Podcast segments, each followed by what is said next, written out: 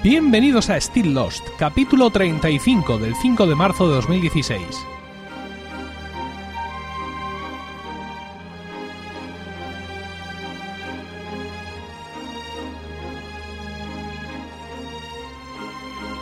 Muy buenas, espero que estéis todos bien en el momento de escuchar este podcast y dispuestos a pasar un rato juntos rememorando nuestra serie favorita. Si no has visto la serie entera, sal de aquí, este no es tu sitio. Still Lost trata de transmitir mis sensaciones, capítulo a capítulo, mientras veo Lost por segunda vez, intentando así confortar a los que, como yo, seguís perdidos.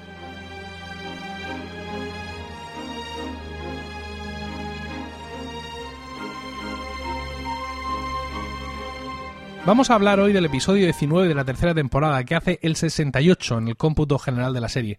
Fue emitido originalmente el 2 de mayo de 2007, siete días después del anterior. Su título es The Bridge, eh, la mazmorra, y está centrado en Locke. La acción en tiempo real nos muestra lo ocurrido durante los días 88 y 89 desde el accidente del Oceanic 815.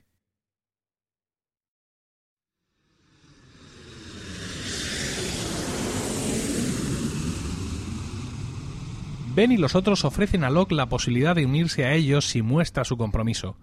Incapaz de hacer lo que le piden, Locke recluta para hacerlo a la persona más inesperada. Mientras, Desmond cuestiona si los supervivientes confían o no lo suficiente en Jack como para informarle de la presencia de Naomi en el campamento. El episodio anterior fue el último en mostrarnos eventos sucedidos a los supervivientes antes del accidente del Oceánico 815 aunque todavía nos queda algún vistazo al pasado, serán episodios y momentos excepcionales, así que se hará a partir de ahora todavía más justificable separar el flashback de la acción en tiempo real, toda vez que, como en el caso de hoy, la acción del pasado ocurre tan solo unos días antes. Aunque la acción en tiempo real cuenta, como ya hemos dicho, lo ocurrido los días 88 y 89, el flashback se remonta a los sucesos de los días 81 al 88, es decir, acontecimientos paralelos a lo que hemos visto en los capítulos 16, 17 y 18 de esta tercera temporada, en la que Locke, en, estos episodios Locke y los otros estuvieron completamente ausentes. Eh, de hecho, lo último que vimos de ellos fue a Locke entrando en una habitación y encontrando allí a su padre atado y amordazado. Y mm, por aquí eh, retomamos eh, en, el flashback de este episodio, recoge la acción justo ahí, donde vemos a Locke preguntándole a Ben y a Tom por qué su padre está en la isla y cuando le intenta quitar la mordaza eh, le muerde. Eh, mientras abandonan la celda de, Cooper, recuerdo se llamaba Cooper el hombre, Ben invita a Locke a que se una a ellos, ya que se están preparando para abandonar el campamento, Villa Otros, y Locke acepta. Pocos días después, Locke y los otros acampan en una llanura en mitad de la selva. Locke ayuda a Cindy, la azafata, a montar su tienda, y ella le dice que está muy emocionado de que esté con ellos. Más tarde, Ben eh, llama a Locke y este acude allí a su tienda y Ben básicamente le viene a decir que tiene que matar a su padre para poder unirse a ellos de verdad, que tiene que quitarse, digamos, esa carga, tiene que dejar esa parte atrás, todo ese rencor que le bloquea y que es una condición sine qua non. Esa misma noche, sin embargo, Locke se muestra incapaz de hacerlo y Ben le dice a todos los que están allí eh, observando la escena, a todo el campamento, que se han equivocado con él, que no es quien ellos pensaban. Eh, a la mañana siguiente, eh, Locke está allí sentado en una duna con unas vistas formidables delante, aparece Richard, que se presenta, muy buena, soy Richard Alper, llevo mucho tiempo en la isla, pero esta vista siempre me ha maravillado, bla, bla, bla. Bueno, entonces le dice que Ben ya sabía que él no iba a ser capaz de matar a su padre y que planeó todo esa, digamos, esa escena, ¿no? Del padre ahí atado, de Locke intentándolo con el cuchillo y tal, que todo esto lo hizo acaso hecho para dejarle en ridículo delante de los demás, ¿no? Aquí ya vemos un primer indicio de que el liderazgo de los otros puede estar en juego o al menos en entredicho. Eh, Richard entonces le dice que bueno que como no puede que busque a alguien más, ¿no? Y le da un dossier. En ese momento dice la frase que he elegido como título del podcast de hoy, I suggest someone else. Eh, cuando lo coge el dossier dice Sawyer. Dice, ¿por qué demonios iba a querer eh, Sawyer matar a mi padre? ¿no? Dice, y le dice Richard Alper, keep reading.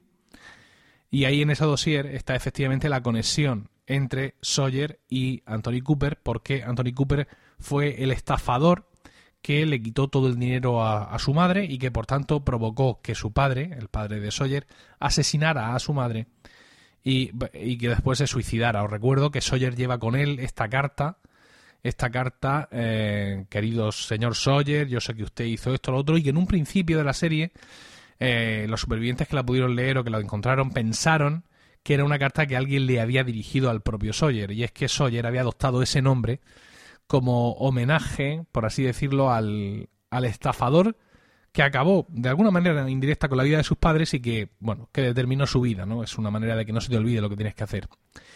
Bueno, el caso es que eh, al día siguiente Locke se despierta y ve que los otros están empaquetando todo y abandonando el, campamento y Ben le dice que bueno, que van a, van a dejar un rastro suficiente para que le siga, pero que le dejan atrás y que no vuelva con ellos a no ser que sea con el cuerpo de, de su padre. Vamos a retomar la acción ahora en tiempo real, la acción, como hemos dicho, los días 88-89 eh, desde el accidente, todo esto que os he contado ha pasado durante, digamos, el tiempo de la acción real de los tres episodios anteriores, ¿no? De los tres episodios anteriores. Aquí vemos a Kate despertar en mitad de la noche al lado de Sawyer. Bueno, pues eh, de alguna manera, no sé si se ha conformado con Sawyer al ver que definitivamente eh, el doctor se le escapa en manos de Juliet. Pero bueno, es de noche, pero aunque ya han estado juntos, pero ella prefiere dormir en su en su habitación, en su bueno, en su en su tienda de campaña. Eh, Sawyer aparece para salir a hacer sus necesidades y en esos momentos se encuentra a Harley y a Jean y eh, mantiene con ellos una conversación insustancial. Se mete en la selva para, para hacer sus necesidades y ahí es donde se encuentra a Locke. Locke le engaña, le, engaña y le dice que se ha infiltrado en el campamento de los otros y que ha secuestrado a Ben. O sea que él, digamos, eh, todos saben que Locke se ha quedado con ellos, pero este le dice que no ha sido, digamos, eh, mm, sincero y voluntario, sino que estaba completamente undercover y que su objetivo era secuestrar a Ben, que lo ha conseguido y que le necesita para matarlo porque él no es capaz. Entonces Sawyer le dice que no es un asesino y Locke le explica que, bueno, que él sabe que mató a un hombre en Sydney antes de, de coger el avión y que lo sabe gracias a los dossiers que tienen los otros, sobre todo los supervivientes. Eh, Locke se da la vuelta y se marcha como diciendo, tú sabes lo que haces.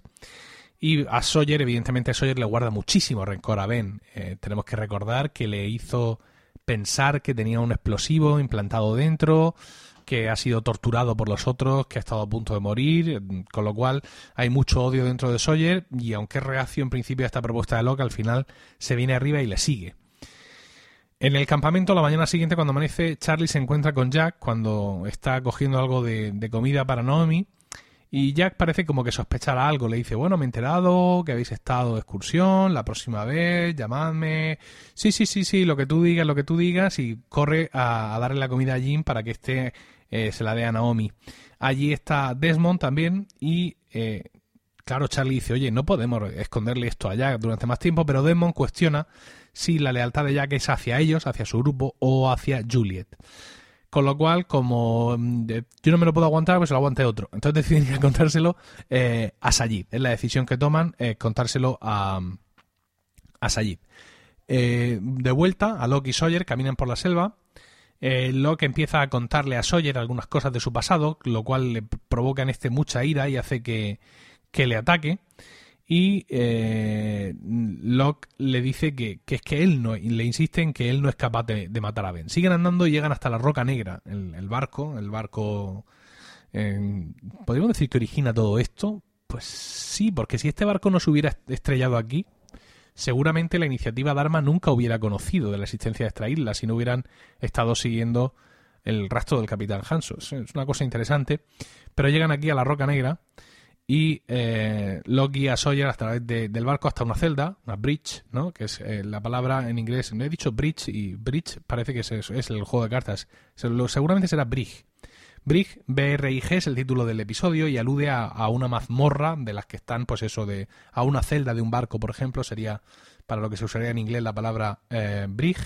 Y eh, allí abre, abre esta celda, se ve a un hombre dentro encadenado, amordazado y encapuchado, y Locke cierra la puerta detrás de Sawyer y, la cierra con llave, dejándole dentro, encerrado con el prisionero.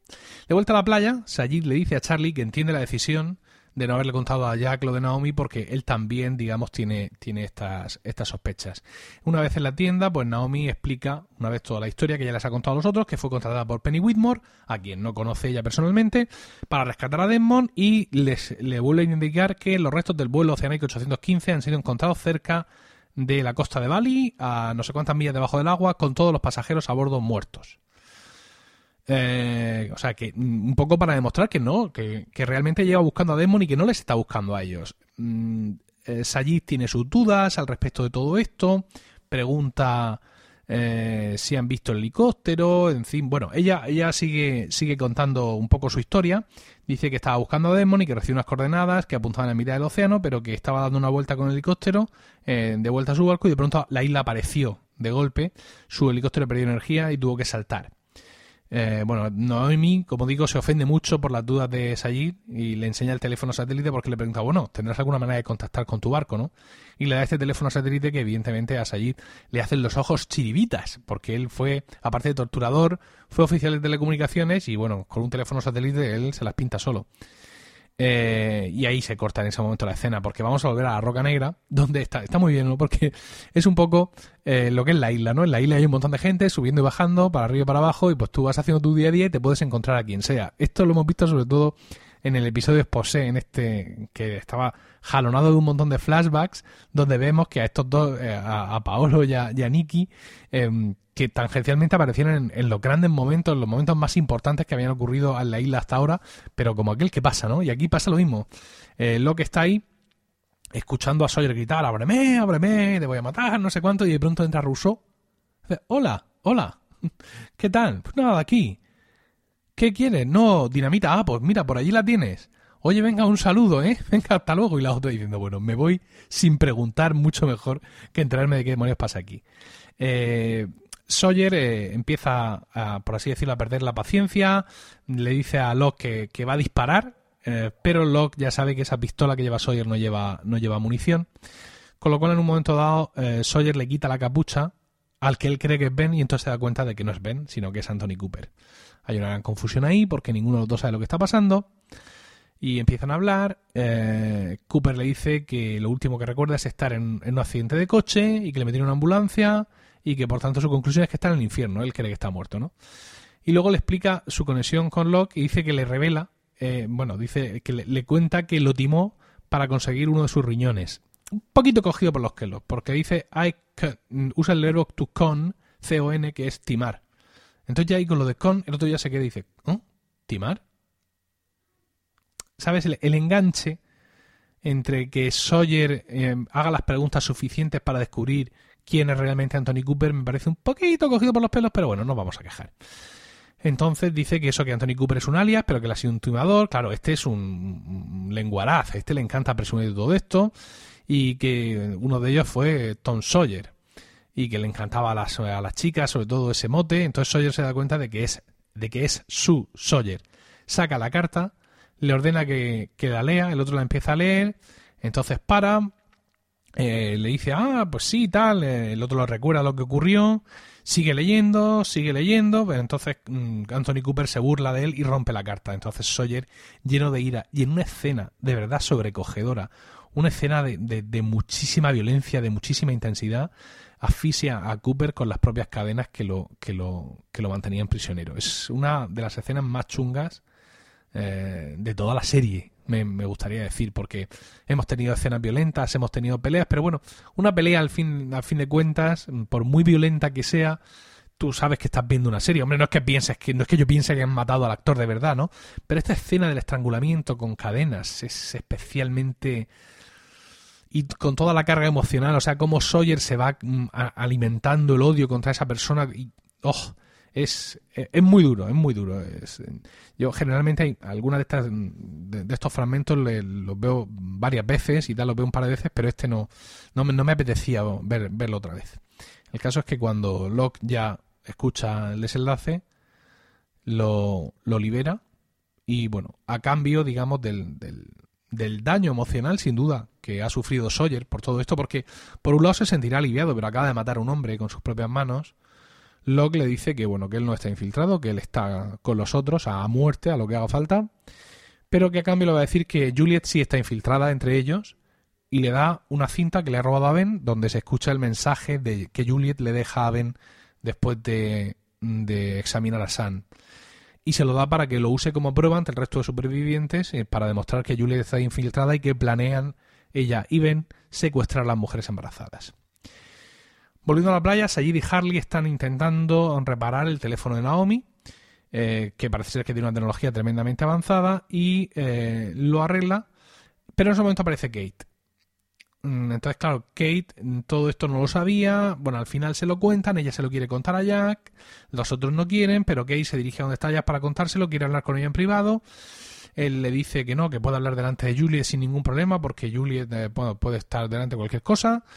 Eh, y Kate le dice que, que el problema está en que sus amigos, precisamente, por estar con Juliet, no le han contado todo esto de Naomi, del helicóptero, de ese barco que hay supuestamente en esos momentos en alta mar, que les podría rescatar, etcétera, y le dice que nadie en la playa confía en él. Entonces Jack y Juliet le dice, Juliet dice, creo que se le deberíamos decir.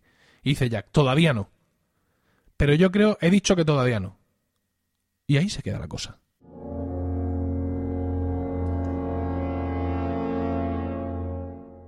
Bueno, con pasos firmes nos vamos acercando al desenlace de esta tercera temporada, un desenlace donde vamos a llegar, aunque no lo parezca, con un grupo de supervivientes fuerte y cohesionado. El tema de la traición de Juliet es un bluff, como ya sabemos los que hemos visto la serie entera. Es algo que ahora mismo parece muy importante. Es algo que ella ya le ha contado a Jack. Es precisamente esto lo que le quiere decir a. lo que quiere que le cuenten a Kate. Eh, pero que aunque en el próximo episodio veremos hay un momento muy dramático, Juliet no sé cuánto está con la cinta tal, pero Jack dice, bueno, esto ya lo sabía. Y, de pronto una cosa tan intensa, ¿no? Como que los supervivientes descubren que Juliet es una traidora, cuando nosotros también nos quedamos, ah, Dios mío, Juliet la ha traicionado, cuando vimos que eh, su aparición al lado de Gate, que estaba todo preparado, madre mía, qué felonía. Bueno, pues ahora resulta que todo eso se queda en nada, es todo papel mojado y, y bueno, ya insisto, es adelantar acontecimientos, pero me parecía interesante subrayarlo ya.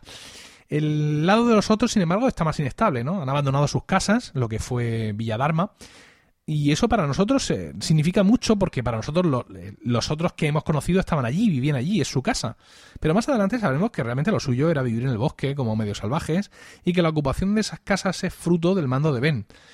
Y que tampoco realmente significa tanto tiempo en la historia de los otros, ¿no? Es decir, si eh, vemos, digamos, toda la historia de los otros desde que Richard Alpert llega a la isla o, quizá un poco después, ellos han vivido más tiempo de otra manera, ¿no? Incluso en la ocupación, insisto, de, de, de Villadarma, ¿cuánto tiempo han estado en Dharma? ¿20 años, como mucho? Eso, esos no son los otros, los otros son los que están en el templo, ¿no? Ahí en, en, todo lo suyo. Entonces, bueno, en cualquier caso, eh, aparte de este desplazamiento, ¿no? que insisto, seguramente significa más para, para nosotros como, como espectadores que para los otros en sí, Ben eh, se tiene que tragar la figura de Locke. Es una, es una especie de prometido o de, de persona de relevancia porque, bueno, como ellos dicen, Locke estaba eh, paralítico, llega a la isla, recupera las piernas y eso solo le pasa a personas que son muy especiales. Solo la isla solo tiene, digamos, ese trato de favor con quien es muy especial. En ese caso, claro, Ben tiene que desprestigiar la figura de Locke como sea para no perder el liderazgo, o mm, si no puede ser ya solo desprestigiarlo, pues matarlo directamente, como veremos que va a intentar hacer en el siguiente, en el siguiente episodio. Eh, es este, pues, un episodio, digamos, de transición, que sirve principalmente para reagrupar a las tropas supervivientes, liquidar al padre de Locke, que es una persona muy desagradable por otro lado, y eh, que significaba realmente el último obstáculo para que Locke sea un candidato serio a dirigir los otros. Vamos a comentar ahora tres detalles de este episodio. El primero es que, eh, bueno, Richard se presenta a Locke. Hola, mira, yo soy Richard Alper, pero la realidad es que mm, ellos ya se habían conocido. Mm, Richard conoció a Locke hace 50 años, le visitó cuando era niño, le, hizo unas pruebas allí siniestras que veremos más adelante en un flashback para ver si era alguien especial. Y mm, recordar aquella escena un poco rara, no sabemos si Locke falló aquellas pruebas acaso hecho o que era medio era más tonto de la calle o qué pasaba, pero Richard se fue muy enfadado, ¿no? Con, mucha decepción de, de, su casa, aunque después eh, veremos que Richard en todo este tiempo a base de flashback lo veremos coincidir con Locke en otras ocasiones en, los episodios de Jack Head y Cabin Fever. Eh, esta es la segunda visita. La segunda cosa que os quiero comentar es que esta es la segunda visita que se hace a la Roca Negra. La primera fueron a por dinamita para abrir la escotilla y Arts saltó en trozos, algunos de ellos muy pequeños. como ya hemos comentado, Daniel llega aquí a este supermercado de explosivos a por su. Un poco de dinamita. Sí, sí, sí, sí, sí.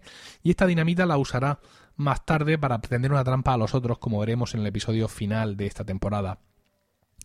Eh, cuando ven, como tercera cosa, del relevante tercer detalle de este episodio, cuando Ben le ofrece a, a, Locke a su padre, allí delante de todos para que lo mate, está atado a una especie de columna y esto es lo que parece ser que eh, Ben se refería como un lugar muy antiguo.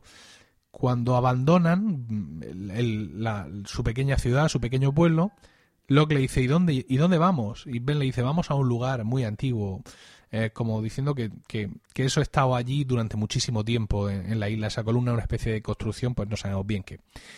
Eh, yo, cuando vi el episodio nuevo, sin embargo, no mm, pensé que se iban al templo, a su refugio, su gran refugio eterno, que veremos en la última temporada, pero claramente los planes de Ben no eran esos. Los planes de Ben, eh, o sea, él tiene, digamos, da la sensación de que para él todo esto es un, como un pequeño, ¿no? Como, como una pequeña piedrecita en el zapato porque su plan sigue siendo secuestrar a las embarazadas para estudiarlas, para ver su problema de fertilidad, que es lo que a él le, le, interesa.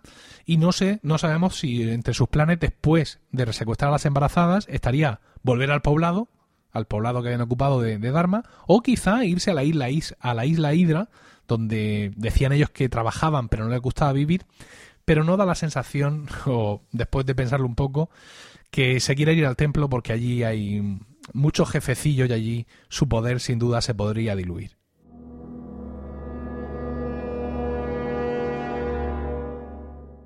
Y con esto hemos llegado al final del podcast de hoy. Muchas gracias por el tiempo que habéis dedicado a escucharlo. Espero que os haya resultado entretenido. En el próximo podcast seguiremos hablando de esta tercera temporada de Lost. Espero vuestros comentarios en emilcar.fm donde también podréis conocer mis otros programas. También en el correo electrónico stilllost.emilcar.fm y en Twitter donde estamos como arroba slpodcast. Ahora sí, terminamos aquí. En nombre de los de Grots, Álvaro Hanso y todos los que componen la iniciativa Dharma, gracias. Namaste y buena suerte.